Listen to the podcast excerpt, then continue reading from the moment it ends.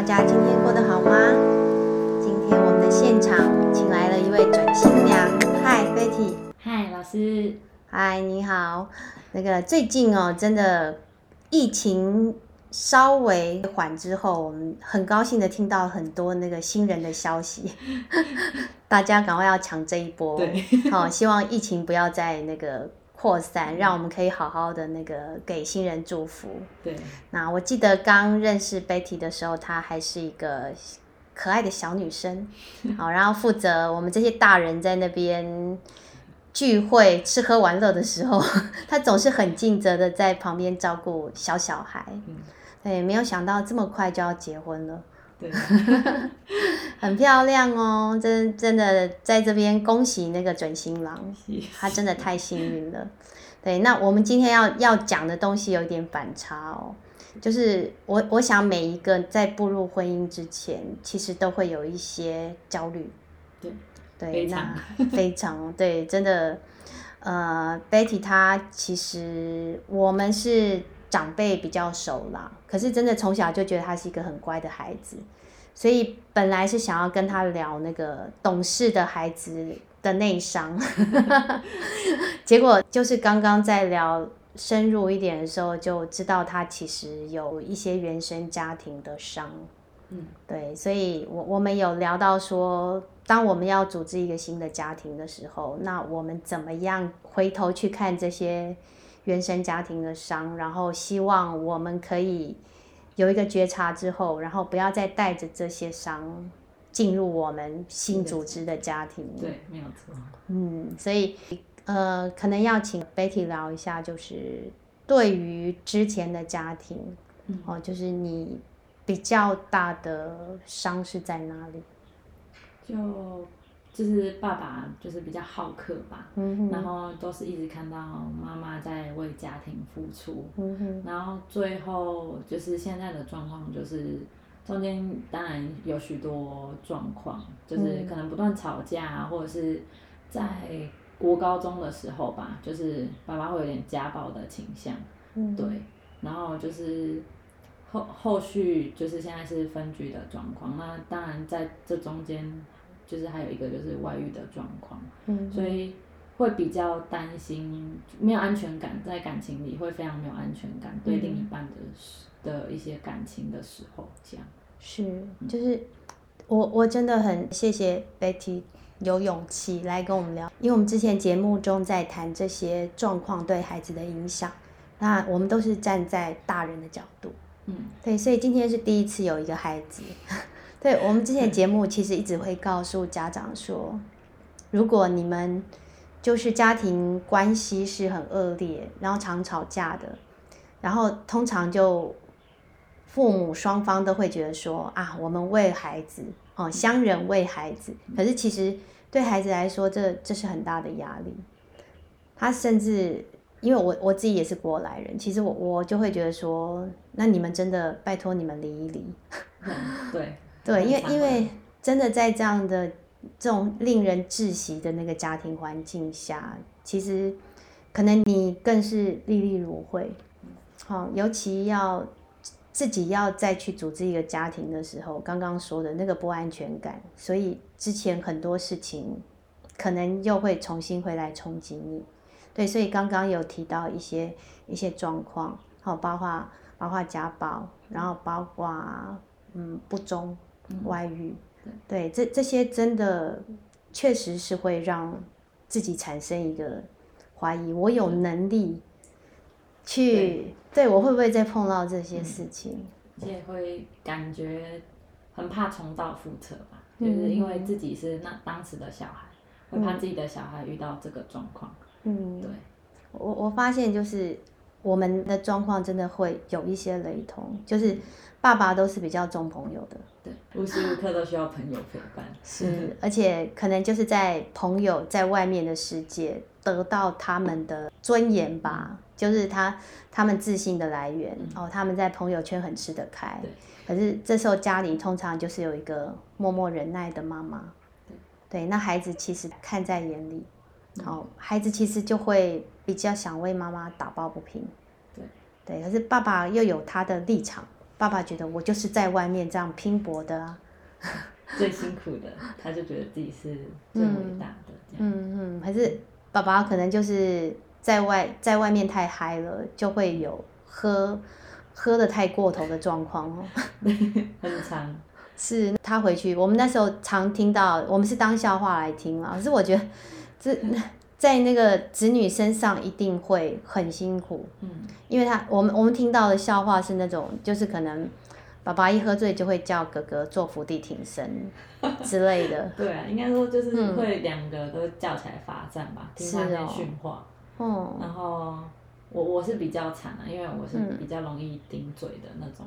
小朋友吧，因为像哥哥就是乖乖的听，嗯、然后他说什么就做什么。那、嗯、我自己就是个性的关系，我就是会回嘴啊，或者是替妈妈讲一些话。嗯，那、啊、最惨当然就是我，就曾经被打巴掌啊，或者是直接把我推倒这样子。嗯，当爸爸对你动手的时候，你心里在想什么？我觉得我不怕你，所以我站在那边给你打。嗯、但是因为那时候我的高中老师。跟我关系很好，嗯，他们只想保护我，就是说你为什么要这样，就是希望我能保护好我自己。但是我那时候的想法是，假设我真的被你打到死了，那或许你才会有这些领悟吧，就觉得、嗯、哦，我真的做错事，这样子。嗯、我我真的以前完全不晓得这些，你 就觉得说，哇，这么因为 Betty 是外表是很柔弱的，所以你看，就是内心有有这么。刚烈的一面，我们在教孩子也是，就是其实你会看到有有一些比较社会化的孩子，他就会很聪明，他就是哎爸爸妈妈说什么，他就是先认错，对，这样就比较没事，对，然后有些爸爸妈妈过不去了，就会觉得说，嗯，孩子还敢跟我顶嘴，你就是小辈，你就是什么，对，可是这些孩子其实他们有另外的话想说。对，他们让你看到这种好像要顶撞你的外表下，其实是一颗很爱你的心。嗯，可是你常常就是看不到。对，会觉得，嗯，在外面一个样，然后回到家，嗯、其实很多人是看不到说他有这个状况，甚至会觉得就是整个家庭是生病的，但是没有人能帮助你，所以你变得只能自己坚强起来，嗯、然后会觉得想要保护这个家。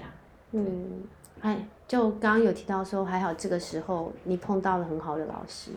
对，就是，嗯、其实我一直觉得高中老师是我转捩点，就是、嗯、那时候其实自己一开始入学那个学校的时候很爱玩，然后也交了男朋友。嗯、对，然后后来就是过了一一个学期之后，就是也让我醒悟吧，就是那个男朋友。然后后来就是家庭越的关系啊越来越糟，然后我们老师是完全就是把我们当他的孩子看，就是到现在我们都还有联络，甚至会回去找他，然后就是会告诉我们说，在婚呃婚婚姻里面啊，其实如果我们帮妈妈讲话，那但是他的角色，她是我的妈妈，也是他的老，嗯，就是同时是妈妈也是老公，对。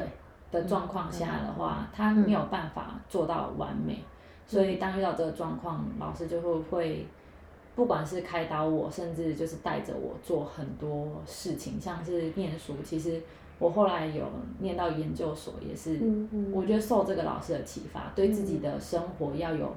自己的目标，然后自己想要的是什么，嗯、要自己去追求，这样子。嗯嗯，真的很感谢这个老师。对对，真的，我们现在在现场很多老师，真的，你是孩子迟来的父母。嗯。哦，有时候他们如果在原生家庭碰到逆境的话，你会是他很大的支持力量。对。嗯，刚刚有稍微提到说，你之所以会过不去，还有一个地方就是说，你明明是替妈妈出头。嗯。顶撞爸爸，结果妈妈的反应是，最后就是妈妈会觉得，就是因为你，然后我们家才会变成这样。嗯，就就你反而被当做罪魁祸首，对，战犯。对，就是会、嗯、那时候一定会很希望赶快离婚，就是就结束这一切。嗯、但是妈妈顾虑到，然后叫做哎，觉得可能我们还小啊，然后或者是真的还需要这个家，但。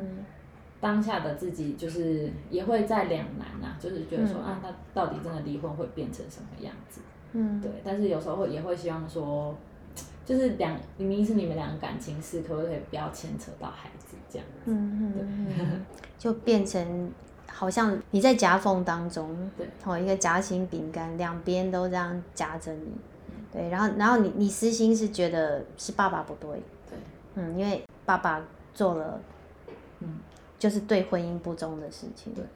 一开始也是没有办法谅解，嗯、就觉得再怎么着，怎么可能做这种事？嗯、就是感觉很像八点档会演出来的东西，嗯，怎么会发生在我身上？然后一开始就是姐，就是妈妈讲的时候是不相信的，然后到后来越来越多证据证明说这件事情是真的，然后妈妈又是那种传统女性，就完全会想要保护这个家，就是想留在这个家照顾我们全部。嗯，对。所以，所以妈妈当时是有有跟爸爸对峙吗？还是说先隐忍？隐忍，隐忍好几年才我才知道，就是才告诉我们有这件事。嗯、然后后来就是因为我后续有就是比较严重的车祸，嗯、然后才慢慢的又浮现这个问题。嗯、对，嗯，所以后来好像就是越演越烈。嗯，因为一开始以为我车祸完。他会对家庭比较，因为我就是需需要人家协助，就是没有办法自理，嗯、那也没办法出门，嗯、然后却没有想到，就是后来就是就真的就是就是就是把爸爸妈妈赶出去，然后变成分居这样子的状况。嗯、是我发现，就是我我身边有有一些这样子的状况的时候，可能那个男生啦都会比较认为说，我或许他们。就会觉得我可以 hold 住，就是，可是后来都会，就是受到那个小三的一些压力，跟你这么久了，你必须要给我一个交代。对，就是会有发现，小三会要求，可能给一个期限，说，嗯，你多久要离婚啊？然后就是以示负责的感觉，嗯，对，对。可能也因为这样，爸爸承受一些压力，所以当一个点出现的时候，他就爆。就是可能，而且那时候其实状况越来越不好。虽然妈妈真的很负责，就是那时候还是保姆，就是无时无刻在家，然后服侍他，就是随时要吃饭，就是要一桌菜出来这样，然后又要照顾小孩，然后后来才发现，就是因为都会有一些记录嘛，就是赖啊或者是简讯啊，长辈一定有一开始都不会用，所以最后才相信说，哦，就是那老师就是会开始逼迫这样。嗯，你把这一切看在眼里，嗯，然后你看到妈妈还是这样子在努力的尽自己妻子的本分，你一定感到很心疼。对啊，就是爆发的时候，嗯，因为最后决定分居的时候，就是妈妈已经状身体状况很差，就是可能她心里也承受很大的压力，嗯，然后一开始变成我是我自己逃避，就是不敢接电话，嗯，就是那时候还在外地念书，嗯，然后但。现在只要谈到这件事情，我会觉得说，假设就是你真的想要有下一个女朋友也好，这个社会当然是已经很先进啦。为那为什么不把原本的家庭先可能真的是离婚好再去找下一个？那怎么会是先对婚姻不忠？嗯、而且你还有小孩这样。嗯，就是还是不要把自己的快乐建筑在别人的痛苦上。对，而且。嗯我我觉得最最难过就是，因为我自己有去跟小三对峙吧，嗯、对，就是也不算对峙，我就是希望他给我一个说法，嗯、因为他曾经是我的老师，就是，嗯、对，然后怎么可能不知道我我们家有家庭这样子，嗯、对，然后但是那老师就是完全颠覆我想象，他觉得就是我们的课题呀、啊，然后说哦是我爸自己要去找他这样，嗯，那当然我就是很。不可思议吧，就是对这世界感官就是毁三观。对，就是会，我觉得社会一定会对老师的标准比较高，讲老实的。但是老师也是人，对。嗯、但是我只是没有办法想象，他就是曾经讲说，我不知道会伤害你呀、啊，嗯，就是感觉不干我的事的感觉啦，嗯，这样。你你当时还是保持着理性，没有对他破口大骂？没有，就是。嗯嗯，大哭是有，但是我不想要变成那样，我就是很难过，就真的是我没有办法想象中有一个老师能理直气壮跟我说，就是不会伤害我的家庭这样。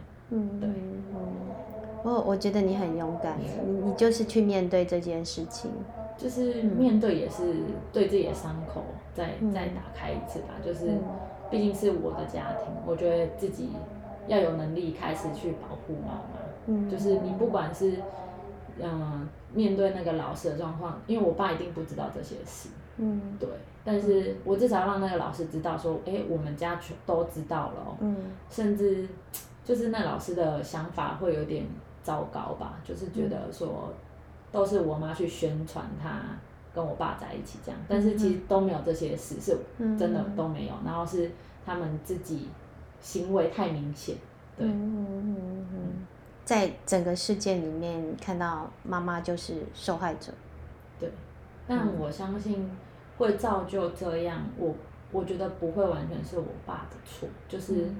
在婚姻里面，一定是两个都有问题才会造成这个原因。嗯、这样、嗯，就他们相处上其实是有一些需要互相磨合、调整的地方。对，那假设真的，我我是觉得真的是越来越多这种状况，会觉得说，真的不伤害小孩，就是那就是离婚，你有下一个，搞不好我还会祝福你，嗯、而不是用这种方式对待家庭这样。是，就是我现在在录的此时，就是那个雷神事件 盛嚣尘上的时候。对，所以我我记得 Betty 上次见面的时候还跟我说，怎么办呢？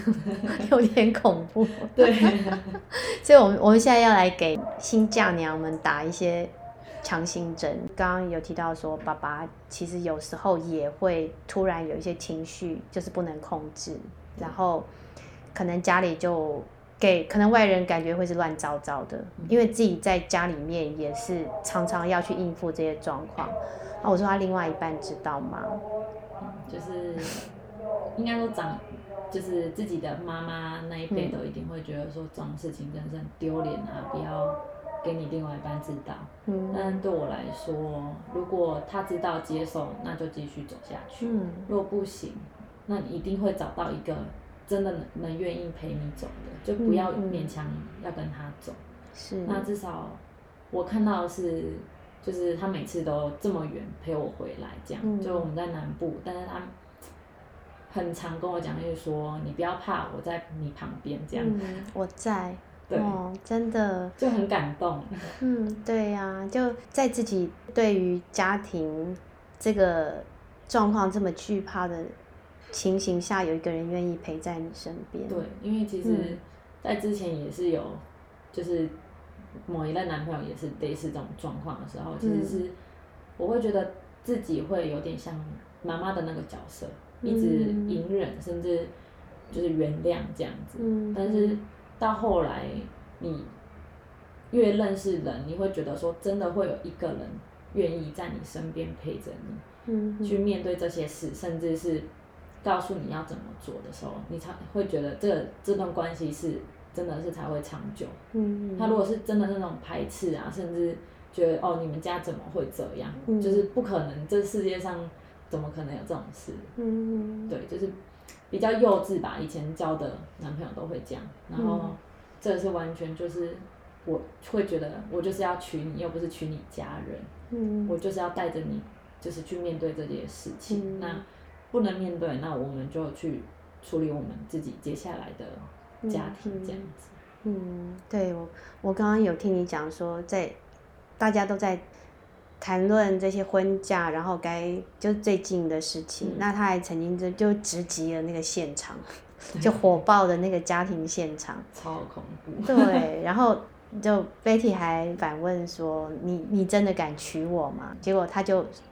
做了刚刚那种爱的宣言，对，就是其实也也不知道，就是一触即发吧。我觉得在家庭里面，在跟我爸的关系就是这样，只要一个爆炸，我我会想要保护我哥哥、我妈妈，但是就是我会没办法谅解我爸，所以当下是真的是就拍桌啊，什么都出现了，然后连就算连长辈在也也没有用，嗯，然后反正我的老公就是先把我们两个拉开。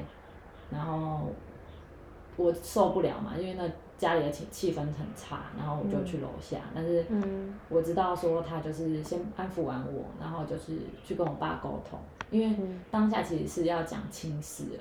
嗯、但是差一点，因为他爸妈下午就要来，可是早上已经发生这种事情了。嗯，对，然后会觉得我自己很紧张啊，嗯、然后我当然就问他说：“你确定吗？要不要叫你爸妈不要上来了？”嗯，我没有关系，就是我不想要让你进入像这种家庭，因为我你永远会觉得就是对不起他，就是人家家庭好好的，为什么要陪你面对嗯有问题的家庭这样？嗯，他当下的那个。就是支持你的举动，让你非常的感动。对啊，他就、嗯、他就说，对啊，这是你的家庭，嗯、所以我要陪着你。嗯，就是他完全没有说，哦，那就不要，嗯、或是甚至我我相信很多男生可能就被吓到，因为那真的是太火爆。我从小就是这样子，嗯，那没有想到这么刚好，他又看到了这一幕。嗯，然后他甚至我一直就是在回去的路上一直跟他对不起，让他。就是自己在那边哭吧，嗯、然后他就说，就是类似就就是说没关系啊，我在啊，嗯、我们一起去面对去处理，然后会告诉我说我不应该被我爸牵着走，就是情绪一定是这样，嗯、就是你可能从小就是可能某个点不对了，嗯、你你也会发生这种事情，我相信会很像我爸，嗯、但是你要自己知道说你哪些地方是不对的。嗯哼，他就是一个比较理性、安定的力量。真的就是，嗯，嗯，我觉得很成熟吧，因为以前遇到的可能就是，不然就不要见面这样。但是他是从那时候开始，他是只要我回来，他是担心我的，嗯，他反而不是逃避，他是陪着我回来，嗯，然后去面对这件事情这样，嗯，嗯，就面对我的家庭，面对我爸这样，嗯嗯。那你你自己有没有想过，就是他为什么？看到了，你觉得这是自己最不堪的一面，然后他还愿意这样子淌这一趟浑水，所以其实那时候我一直很担心，嗯、因为从认识到决定要结婚，其实时间没有很长，大概一年左右。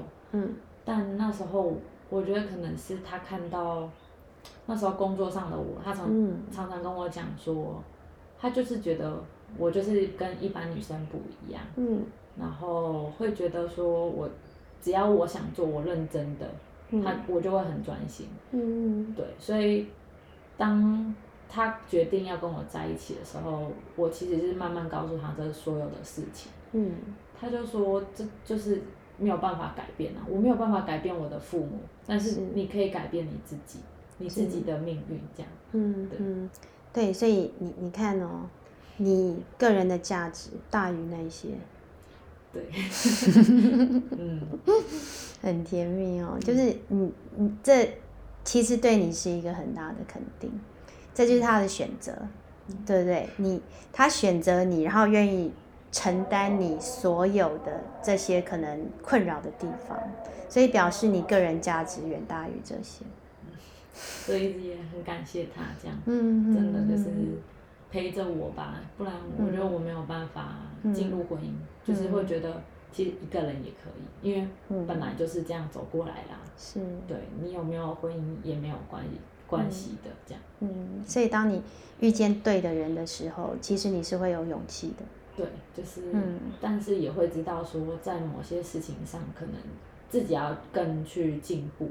就是像我的方式是有可能是买书来看，嗯、或者是。找一些自己比较信任的人，然后询问目前的状况，这样子。是因为就像我说的，有时候情绪一来，嗯，就是你从小的那种累积吧，嗯哼，你是真的没有办法控制。是是。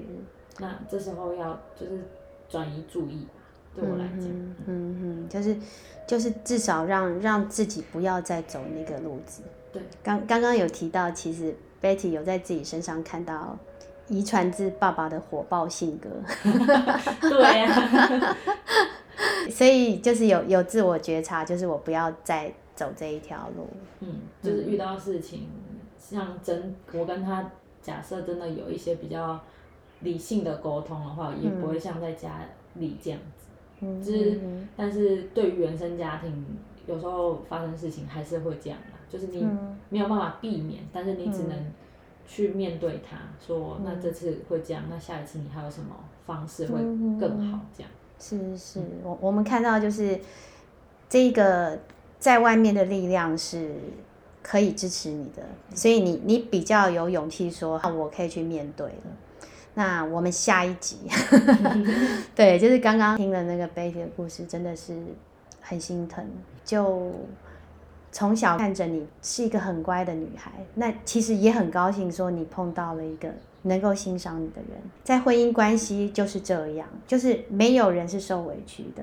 我相信你另外一半，他找到你，他愿意跟你共度一生，他也不委屈。嗯，对，因为他他知道你值得。对，当然，我们我们对于别人的付出，我们都会心存感激。就像刚刚 Betty，我们就努力充实我们自己。我我觉得那真的是爱耶。刚刚 Betty 跟我说，他值得更好，他怎么会跟我？就我就是看到为什么现在有你们可以携手度过这些难关，就是你们心里面都把对方的事情看作自己的事情。对，所以你你们会希望对方得到更好的。对，这很让人家感动。